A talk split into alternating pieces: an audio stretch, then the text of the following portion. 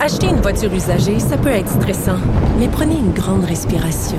Et imaginez-vous avec un rapport d'historique de véhicule Carfax Canada qui peut vous signaler les accidents antérieurs, les rappels et plus encore. Carfax Canada. Achetez l'esprit tranquille. La Banque Q est reconnue pour faire valoir vos avoirs sans vous les prendre. Mais quand vous pensez à votre premier compte bancaire, tu sais, dans le temps à l'école, vous faisiez vos dépôts avec vos scènes dans la petite enveloppe. Hmm, C'était bien beau. Mais avec le temps, ce vieux compte-là vous a coûté des milliers de dollars en frais, puis vous ne faites pas une scène d'intérêt. Avec la Banque Q, vous obtenez des intérêts élevés et aucun frais sur vos services bancaires courants. Autrement dit, ça fait pas mal plus de scènes dans votre enveloppe, ça. Banque Q. Faites valoir vos avoirs. Visitez banqueq.ca pour en savoir plus. Vous avez vu un grand spectacle? On en a un plus grand encore. Luc Lavoie. Écoute, j'ai tellement ri. Yasmine Abdel-Fadel. C'est une pièce d'anthologie. La rencontre, la voix Abdel-Fadel. Drôle de réveil ce matin, Luc. Euh, on apprenait ce matin le décès d'Alexis Na- Navalny, qui est le finalement l'adversaire politique le plus connu à Vladimir Poutine, l'opposant politique à Vladimir Poutine, qui était envoyé dans un goulag euh, euh, lointain en Sibérie. On dit qu'il est décédé de cause presque naturelle, mais y crois-tu un mot? Non. Non, je crois absolument rien de, de ce qui a été dit par le Kremlin ou par, ou par Moscou ou par les services euh, russes. J'y crois absolument pas. On s'attendait à ce que ça allait arriver. Souviens-toi qu'en 2020, Ouais. euh, Navalny était dans un avion qui, qui devait atterrir en, en Sibérie, ce qui est arrivé. Et soudainement, il s'est senti très mal. Et ils l'ont transporté dans un hôpital et il était au bord de la mort. Et puis euh, finalement, il y a eu tellement de pression internationale qu'ils l'ont laissé partir pour Berlin, où il est allé dans un, hôpital digne de ce nom. Et ils lui ont sauvé la vie. Et ils ont surtout euh, pointé le doigt vers, le, vers, vers le- les autorités russes parce que ils ont découvert le Novichok. Le Novichok, c'est une sorte de comment dire de, de, de, de dérivé du polonium Ah, qui est l'arme choisie par les Russes depuis très longtemps pour assassiner les opposants, parce que comme tu sais, là-bas, être un opposant, c'est mettre sa vie en danger. On dit qu'il s'est senti mal après une promenade et a presque immédiatement perdu connaissance. Et là, ils disent qu'ils l'ont, qu'ils ont essayé de le réanimer pendant 30 minutes, puis là, une autre équipe médicale est arrivée et a continué d'essayer et il était malheureusement mort. Euh, ils n'ont pas d'explication autre que celle-là. Euh, il avait été condamné, euh, il avait été condamné pour une peine de 19 ans de prison pour extrémisme. Tu vois ben, vois-tu ça là ici? Quelqu'un est condamné pour extrémisme. C'est loin de ce qu'on appelle une démocratie. Souviens-toi qu'on est en campagne électorale à- en Ouais. Russie pour une élection là. Et Poutine n'a toujours pas d'adversaire. Il y en avait un qui avait été choisi par le Kremlin, puis finalement, ils n'ont pas aimé ce qu'il a dit, fait qu'ils ils ont trouvé une méthode quelconque pour le faire sauter. Là, il n'y a plus d'opposants. Le seul véritable opposant qu'ils avaient, c'était lui-même, Navalny. Parce que même s'il était dans le goulag, ce qui nous rappelle Staline, n'est-ce pas? C'est-à-dire en Arctique, il trouvait moyen de passer des messages de diverses façons et il s'attaquait euh, constamment à, à- à Poutine. Euh, lors de son procès en extrémisme, il a fustigé la guerre la plus stupide et la plus insensée du 21e siècle, parlant de l'attaque russe contre, contre l'Ukraine. Le 1er février, c'est tout récent, euh, son équipe euh, a diffusé sur les réseaux sociaux qu'il avait, appelé, qu'il avait appelé à des manifestations partout en Russie lors de la présidentielle. C'est prévu du 15 au 17 mars.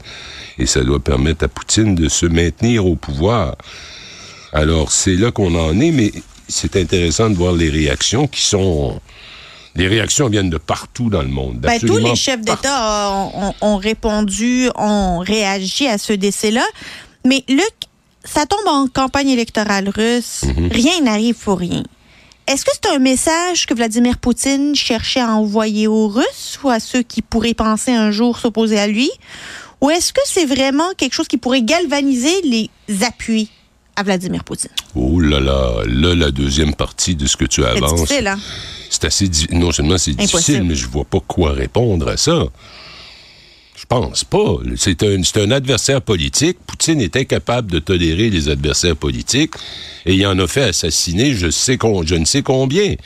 Alors, euh, il inclut ceux qui étaient super proches du pouvoir, Kodorkovsky, d'autres comme ça. Ils ont fait assassiner il y en a qui sont morts juste dans les deux dernières années en tombant en bas d'un balcon dans Ah oui. un hôtel de villégiature en Italie. Un autre qui a déboulé dans un escalier. Euh, toutes des conneries de ce genre-là. euh, le chef des Wagner, là. euh, Ben, de Prigogine, mais ça, c'était pas un adversaire politique, Non, mais c'était un adversaire. c'était un ancien ami, ça a bien de ça. l'air. Ou en tout cas, il les aime, ses amis. Alors, les réactions, la- la- celles où les mots sont le plus durs sont celles de Justin Trudeau. En Oui. anglais seulement. Ouais, Il n'a pas non. voulu redire le mot en français. C'est vrai, il a dit monster, puis Ouais. en français, il l'a pas répété Non. dans une entrevue qu'il donnait en français. Mais Joe Biden, juste avant qu'on arrive en ondes, euh, Blinken avait déjà, le secrétaire d'État, réagi en disant on a toutes les raisons de penser que c'est la responsabilité du Kremlin. Biden est sorti puis il a dit c'est la responsabilité du Kremlin. Euh, L'ONU qui exige la fin des persécutions. Euh, Poutine doit être puni, ça c'est la femme de Navalny. Euh, bon, un peu partout, tout le monde réagit euh, très attristé. Scholz, parce qu'en Allemagne, ils se sont occupés de Navalny. Alors, c'est devenu un cas très, très célèbre là-bas. Navalny, c'était qui? C'était un ancien avo- avocat moscovite et qui était devenu un militant anticorruption. Ah. Et au début, ça remonte à 2007, là. Il avait acheté des actions dans des compagnies soi-disant publiques. On est au moment où on passe. On est en train de passer d'un régime communiste à un régime qui se veut capitaliste. Alors, il achète des actions, puis il exige le droit d'aller à une réunion d'actionnaires. Et là, ça commence. Et là, ça commence, et il en met, il en met, il en met. L'année dernière, euh, lors de la soirée des Oscars, le, c'est un Canadien, Broer, je pense qu'il s'appelle. Je m'excuse, j'ai pas le nom devant les yeux, là, mais euh, il, a, il a obtenu le Oscar pour le meilleur documentaire de l'année. C'est La vie de Navalny. Navalny, pour le peu de temps qu'il a été en liberté, avait aussi réalisé une sorte de film secret qui montrait comment vivait Poutine dans une espèce de château qui nous fait penser à Versailles. Euh, Navalny était quelqu'un... Moi, tu comprends, j'ai de la difficulté à comprendre des gens comme Navalny. Pourquoi? Ben, parce que je tiens à la vie, comprends-tu? Navalny aurait pu sortir de là puis gagner sa vie ailleurs. Non. Plus on tapait dessus, plus il continuait. Alors, les gens en font un héros. Loin de moi vouloir- de vouloir le condamner, mais je, je, pourquoi choisis-tu de mourir? euh, mais- Mais il a comme sacrifié sa vie. Il savait que sa vie était terminée depuis longtemps, là, tu sais, parce qu'une fois qu'il l'a envoyé au goulag, c'est pas vrai qu'il allait le sortir de là puis le célébrer. Ils l'ont, ils l'ont essayé de le tuer en 2020. Ben, c'est ça. Tu sais- Daniel Roher, c'est ça, c'est le nom du cinéaste canadien qui a fait ce film, Navalny, bon, que j'ai vu, qui est un excellent... un- ah oui, oui, oui, c'est, vraiment formidable. Euh, qu'est-ce qu'on disait avant? On disait Navalny, euh, tu sais, il a sacrifié. Il savait qu'il allait mourir. Sais, je peux pas croire. ils ont essayé une première fois de le tuer. Ben, c'est- ils l'ont tu pas sais ce qui est arrivé, c'est ça que j'allais te dire. Tu sais comment c'est arrivé quand ils ont essayé de le tuer. Hein? Il était dans un avion, puis il avait été dans une espèce de café dans le petit aéroport où il était. Puis il y a des gens qui ont commencé à discuter avec lui, faisant croire qu'ils étaient des, des, des- des supporters. Et ils ont continué à discuter avec lui. Et pendant qu'ils discutaient avec lui, ils ont glissé dans son pantalon le fameux Novichok. Et comment les, les Allemands l'ont retrouvé, le Novichok, c'est dans les sous-vêtements. Ils ont essayé de mettre le, le poison dans ses sous-vêtements. Là, ils lui ont joué des culottes, il s'en est pas rendu compte? Ben, je sais pas exactement, mais est-ce que, tu connais des gens à qui c'est arrivé? Mais je sais pas, là, je me pose des questions. Non, Tu a dans un café, dans un aéroport, puis t'as tout pas le temps de faire de l'humour. C'est pas le temps de faire Non, de je l'humour. sais bien. J'essaie de comprendre. Mais, mais, mais Poutine, ça devient de plus en plus insupportable, tu sais. Et de voir que Trump l'admire, l'appuie, dit même que ceux qui ne paieront pas le 2% de leur PIB pour participer à l'OTAN, il va encourager Poutine à, aller- à- à- à- à rentrer chez eux, à faire une invasion. Alors, et là, autour de lui, pendant que cette affaire de Navalny arrivait, la télévision russe rediffusait quelque chose qui venait de Twitter, qu'on appelle X maintenant, où Tucker Carlson, Ben oui. qui a réussi, qui a, qui a- qui a réalisé cette entrevue la semaine dernière, était en train de monter la- montrer la propreté du métro, métro de Moscou. Non, il disait que c'était plus beau que, euh, qu'aux États-Unis, évidemment. oui, oui, évidemment, mais aussi, il allait faire son épicerie dans un supermarché pour se rendre compte que ça coûtait moins cher qu'aux États-Unis. Ah. Écoute, comment les Américains peuvent gober ça? On, on est en train d'élire un gars qui trouve que Poutine, c'est du bon monde. Ben, Poutine, là, c'est la même soupe que la Chine, hein? là où il y a le plus de, de peines de mort par année, là où il n'y a aucun droit euh, fondamentaux qui sont respectés, la Chine et l'Iran. C'est devenu comme l'axe du mal, pour reprendre une expression qu'avait utilisée de, de- de- c'était Ronald Reagan, Oui. je crois, en, en parlant de, en parlant des- des- ouais. Alors, alors, on regarde aller ça. Il y a la guerre en Ukraine. On ne sait plus où, le monde s'en va. Parce que pendant ce temps-là, les Américains, ça s'est retrouvé entre les mains du Congrès, sont en train de mettre au point de façon pour essayer de contrecarrer une nouvelle arme qui aurait été développée par la Russie. Et cette arme vise, t'envoie une, une fusée dans l'espace, et la fusée en question devient une arme. Et elle descend les satellites de communication et tous les satellites qui permettent aux forces armées d'espionner, mais aussi d'être opérationnelles et de communiquer. Alors, il y aurait développé, ce serait prêt à être lancé, cette arme qui va aller là dans l'espace et qui va détruire tout ce qui est autour. Alors, on est devant une société, j'allais dire une société, un monde sous tension.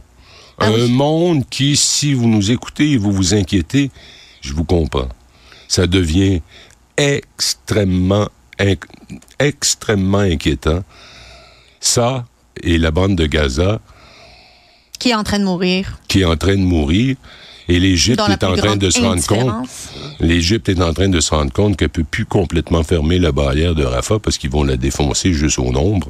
Alors ils sont en train de construire une espèce de camp de réfugiés avec des campements, mais avec aussi un mur autour du camp pour qu'ils sortent pas de cette, euh, de cette enclave Vraiment traités comme des animaux? comme des animaux. Euh, Est-ce que tu as vu l'image de la petite fille dans la moitié du corps brandé Ouais. de sa maison? Ouais, ouais. Ouais, c'est, c'est, c'est épouvantable. Ils rentrent dans les hôpitaux, ils tuent le Une petite fille, la moitié Tu sais, du quand corps. ils ont été chercher deux, deux, deux, deux otages, l'armée israélienne Ouais. A été, est allée chercher dans un tunnel deux otages. C'était une opération de commando.